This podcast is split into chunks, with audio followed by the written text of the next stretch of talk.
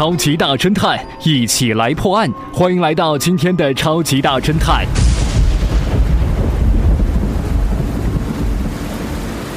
一天中午，天空突然下起了一场大雨。雨停过后，一个人急急忙忙的来到了警察局，向杰克探长报告说：“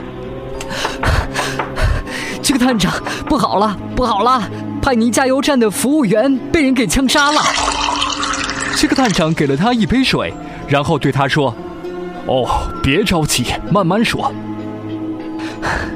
当时我正开着车进潘尼加油站呢，这个时候我听到了一声枪响，接着我就看见两个人从加油站里跑了出来，跳进了一辆周末旅游车，飞快地开走了。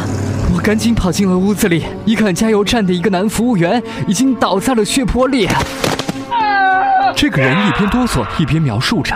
杰克探长听完了目击者的讲述，又问了一些旅游车和那两个人的外貌之后，便带着几名警员开始搜寻嫌疑人。很快，他们在公路的路障南边找到了一辆被人遗弃的旅游车。杰克探长一看这辆旅游车离派尼国家公园的正门只有几米远，便猜测罪犯一定是进了公园里。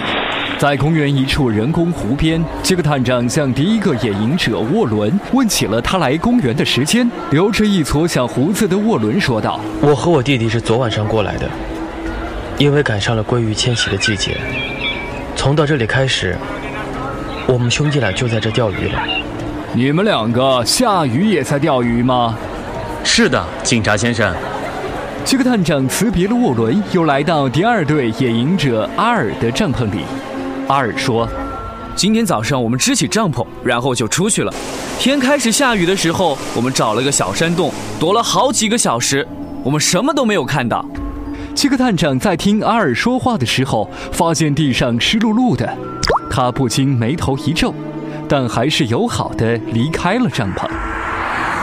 在停车场的一辆旅游车上，七克探长又找到了第三对野营者乔治和他的女朋友。乔治说。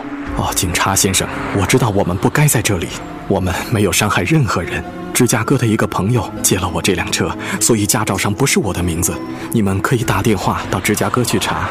不必了，我已经知道谁在说谎了。